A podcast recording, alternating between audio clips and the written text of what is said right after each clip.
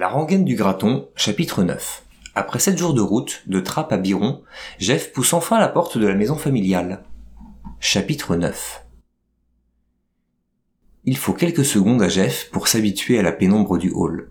Les contours de ce décor familier apparaissent un à un. L'escalier de bois vermoulu face à lui, la petite table du téléphone sur la droite, la porte de la chaufferie sous les marches, l'accès au salon sur la gauche. Rien ne semble avoir bougé depuis toutes ces années, comme figé, à l'abri des effets du temps. Les anciens semblent moins enclins à bouleverser leur environnement que les nouvelles générations. Il pousse la porte de la cuisine. Fidèle à ses habitudes, son grand-père, attablé, est plongé dans la lecture du journal. Sud-Ouest. Un rituel quotidien immuable. À son entrée, le vieil homme lève les yeux par-dessus ses épaisses lunettes. Ses paupières se plissent, et Jeff devine un sourire sous son épaisse moustache. Ses mains noueuses s'appuient sur la table pour l'aider à se relever lentement. Jeff roule jusqu'à lui et l'embrasse chaleureusement.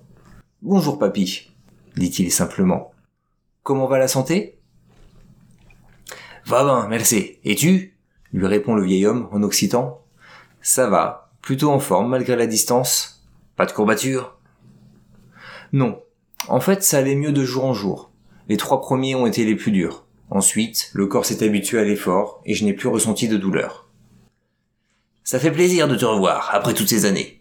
Tu es vraiment venu de Paris? Comme ça? Seul sur tes patins? On dirait que tu as maigri pendant vous.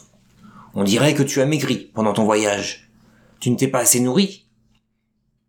Jeff ne se formalise pas de cette remarque. Il se surprend même à en rire. Non, je ne crois pas. Je crois même que j'ai repris quelques kilos ces sept derniers jours. Je n'étais pas bien épais en partant. Les escales culinaires à travers les régions m'ont fait le plus grand bien. Dans la culture béarnaise, les rondeurs sont synonymes de bonne santé. Ainsi, les gens de Paris sont souvent considérés comme maigres ou chétifs dès qu'ils franchissent le Gave. Traduction en langage local, inapte au labeur physique, omniprésent dans les campagnes. Assieds-toi donc à table, je vais te réchauffer la garbure, l'invite son grand-père. Pendant qu'il allume le gaz et sort une assiette creuse, Jeff se pose sur le banc près de la cheminée, puis enlève ses mitaines, son casque, ses rollers, pour la dernière fois de son périple. Merci de m'avoir emmené jusqu'ici, leur chuchote-t-il. Il ausculte ses pieds, rougis par les frottements sur la coque, déformés par des années de patinage en chaussures carbone. Il les glisse dans une paire de pantoufles moelleuses. Cela doit ressembler à cette sensation-là, d'être chez soi. Son regard circule dans la pièce. La crémaillère, noircie par la suie, pend toujours dans l'âtre. Les piles de journaux, pour allumer le feu, s'amoncellent sous le banc. Le frêle fauteuil à bascule en osier a résisté aux outrages du temps, éternellement tourné vers l'ancienne télévision à tube cathodique. L'imposante hotte en cuivre, martelée, fabriquée à la main, surplombe la gazinière. Seule nouveauté, le gaz de ville a remplacé les lourdes bonbonnes qu'il fallait charrier depuis le garage. Jeff monte à l'étage déposer ses affaires. Les marches gémissent à chacun de ses pas. Le plancher de chêne craque sur le palier. Il longe la porte menant au grenier. Ce lieu magique et terrifiant, où il n'osait pénétrer que rarement quand il était enfant. Il a chassé mille et un trésors sous les pentes du toit. Il s'aventurait entre les malles closes remplies de mystères, à la lumière d'une lampe de poche hors d'âge. Le moindre souffle de vent dans les tuiles le faisait frissonner comme la respiration d'un revenant dans son cou, réveillant ses peurs juvéniles. Jeff s'installe dans la dernière chambre au fond de la maison, sans doute la plus exiguë, mais aussi la plus chargée de souvenirs. Une odeur de poussière et d'humidité imprègne l'atmosphère. Il ouvre grand les fenêtres et les volets donnant sur la cour de la grange pour renouveler l'air ambiant, puis secoue vigoureusement la lourde couette en plume d'oie. Des myriades de particules s'échappent à chaque ondulation avant de se figer en suspension. L'ouverture surplombe la pente de toit qui abrite la salle de bain et la cour de la remise. Plus jeune, il s'y aventurait régulièrement pour observer les étoiles pendant les nuits d'été. Pas sûr que la structure supporterait son poids d'adulte aujourd'hui. Son regard se porte sur les vestiges du clapier et du poulailler. Leurs carcasses silencieuses s'accrochent au mur, toujours hantées par les fantômes d'une basse-cour d'antan. Leur carcasse silencieuse s'accroche au mur, toujours hantée par les fantômes d'une basse-cour d'antan. Plus loin, il aperçoit les feuillages de l'ancien figuier. Ses fruits, chargés d'une sève blanchâtre, tachaient immanquablement ses habits, au grand désarroi de sa mère. Il se remémore les poules voraces qui se ruaient sur les figues trop mûres tombèrent au sol. Il distingue aussi la silhouette du noyer centenaire dans lequel il grimpait pour observer les alentours. Perché dans son observatoire végétal, il scrutait les alentours sans être vu. Le va-et-vient des troupeaux de bovins, les paysans nonchalants sur leurs vélos ou leurs tracteurs, la camionnette du boulanger qui s'annonçait en klaxonnant. Jeff redescend au rez-de-chaussée pour se restaurer. Une assiette fumante l'attend sur la table. La simple vue d'une cuisse de canard bien charnue lui ouvre l'appétit. Papy, tu te souviens du bois où on allait marcher? De l'étang de Laïtette, dans lequel on allait pêcher des carpes? Interroge Jeff entre deux bouchées. Oh oui, malheureusement, euh, je ne suis pas sûr que tu apprécierais de voir ce que ces endroits sont devenus. La gravière s'est étendue au fil des années et a tout rongé sur son passage. Il te reste un vélo en état de marche dans la grange? Je voudrais quand même aller y faire un tour. Oui, sinon, tu peux utiliser la 102 de ta grand-mère. Elle fonctionne toujours. Merci, je préfère le vélo. Je finis de manger et je m'y rends. Je pense revenir d'ici une heure ou deux, grand maximum. Prends ton temps, je ne bouge pas. Je dois réparer une chaise qui a pris du jeu. Un quart d'heure plus tard, Jeff se dirige vers le garage attenant à la grange.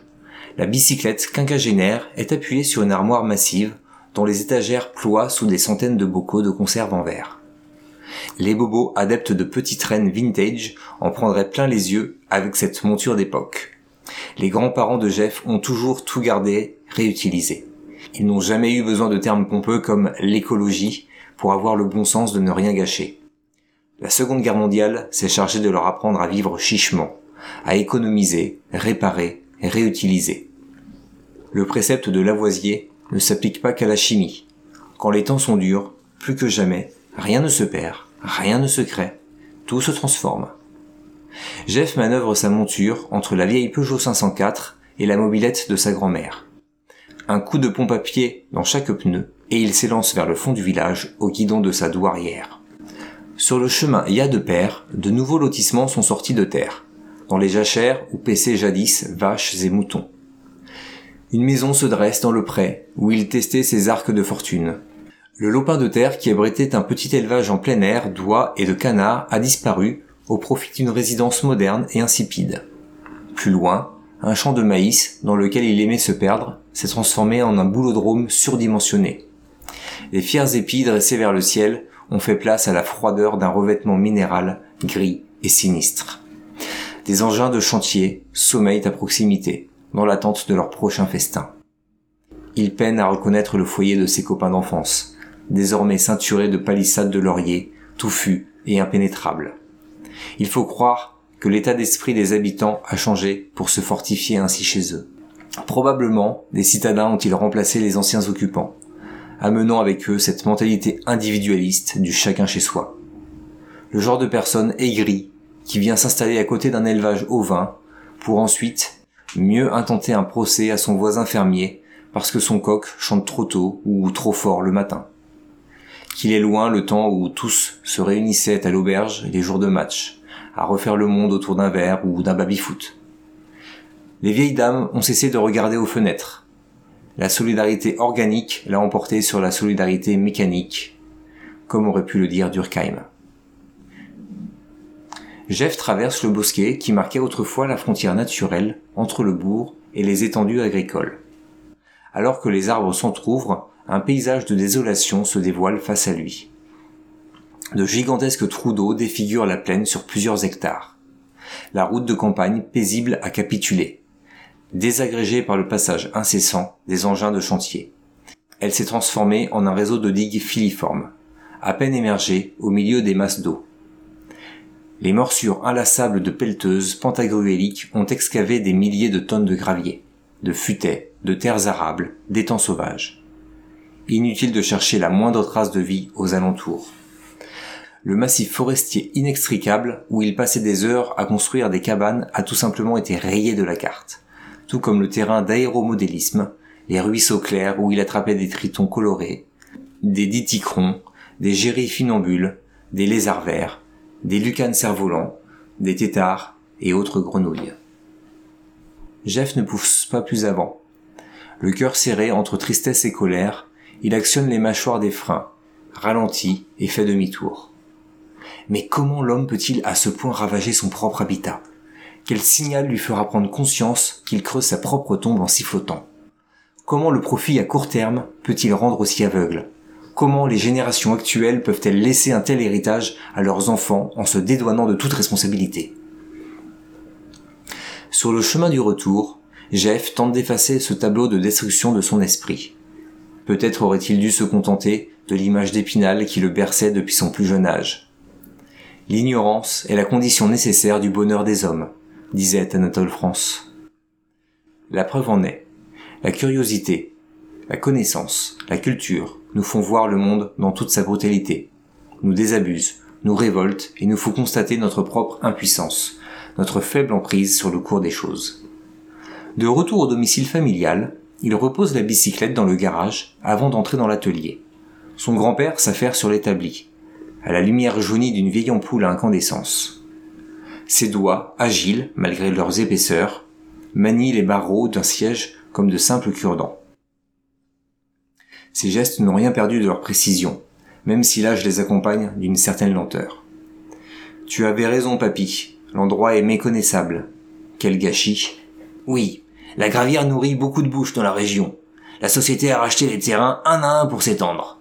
Les gens font bien peu cas d'un lopin de terre quand il s'agit de nourrir leur famille à la fin du mois. Le travail manque depuis la fermeture de lac. Allez, viens donc boire un café. Tu me raconteras ce que tu deviens. Songeur, Jeff emboîte le pas de son aïeul, puis le précède pour lui ouvrir la porte. Il fait de même dans la cuisine. Il remplace le filtre dans le percolateur, le remplit de poudre noire et l'enclenche. L'odeur du café torréfié se répand dans la pièce, au rythme du glouglou de la machine. Parle-moi de ton travail. As-tu enfin trouvé un emploi qui te convient? l'interroge son aîné. Non, malheureusement. J'ai enchaîné les boulots alimentaires. Beaucoup de contrats à durée déterminée, sans vraie perspective.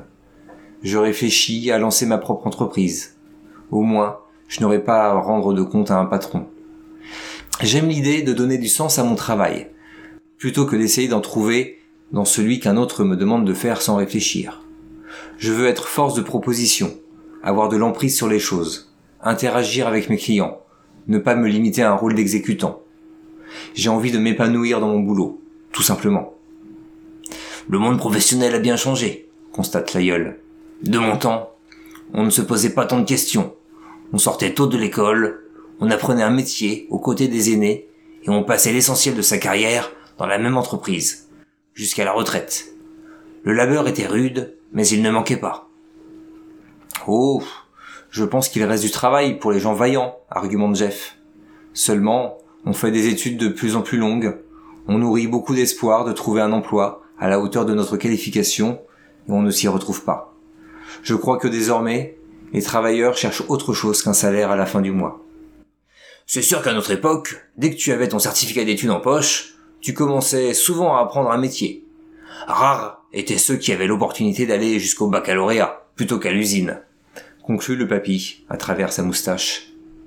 Et côté cœur, enchaîne-t-il, sans transition, tu t'es trouvé une épouse?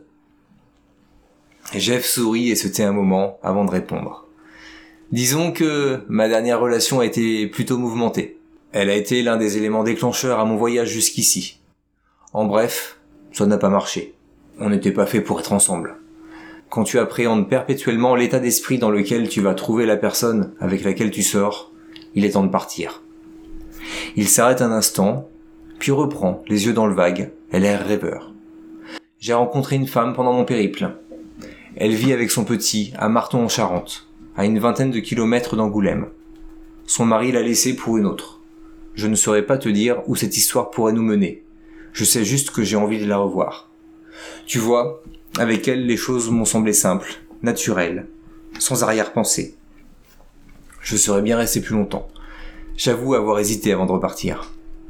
Tu as gardé le contact? questionne l'ancêtre, curieux. Oh oui, je lui ai envoyé plusieurs messages, chaque jour, pour la tenir au courant de mon avancée et pour la prévenir que j'étais bien arrivé à la fin de mon étape chaque soir. Rien ne t'empêche de retourner la voir, dans un autre contexte que celui de ton raid. Tu verras bien si la magie opère toujours, encourage-t-il. Oui, j'y pense évidemment.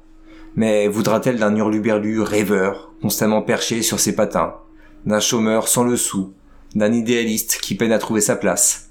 Je ne sais pas. Les femmes aiment les hommes sur deux, qui savent où ils vont, avec les pieds sur terre. Ne fais donc pas de généralité, coupe son aîné. Le monde serait bien triste s'il n'y avait pas de poète pour fleurir les canons des cyniques. Que fait-elle au juste comme métier? Elle est illustratrice de livres pour enfants, répond Jeff.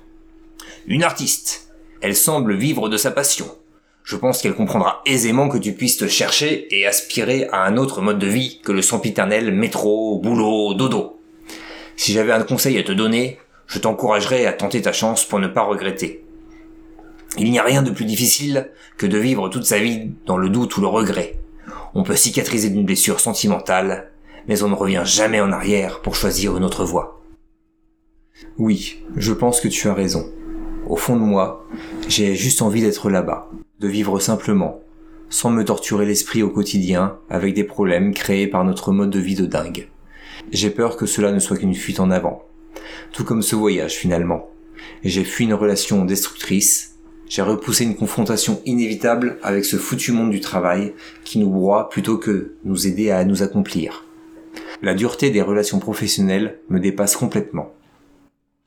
Chacun pourrait apporter sa modeste pierre à l'édifice collectif, participer à sa mesure au bien-être commun et en tirer satisfaction.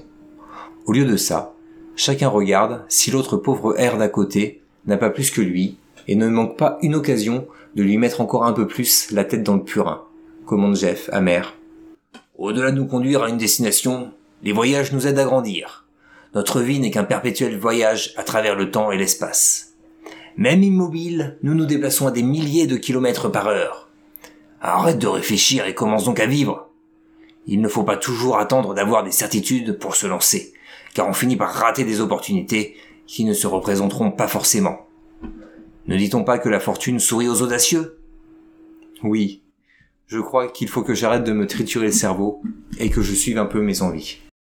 Je suis fatigué de suivre des conventions, de me plier à des carcans de bienséance, de faire ce que l'on attend de moi. Allez, c'est décidé. J'appelle Jeanne demain matin.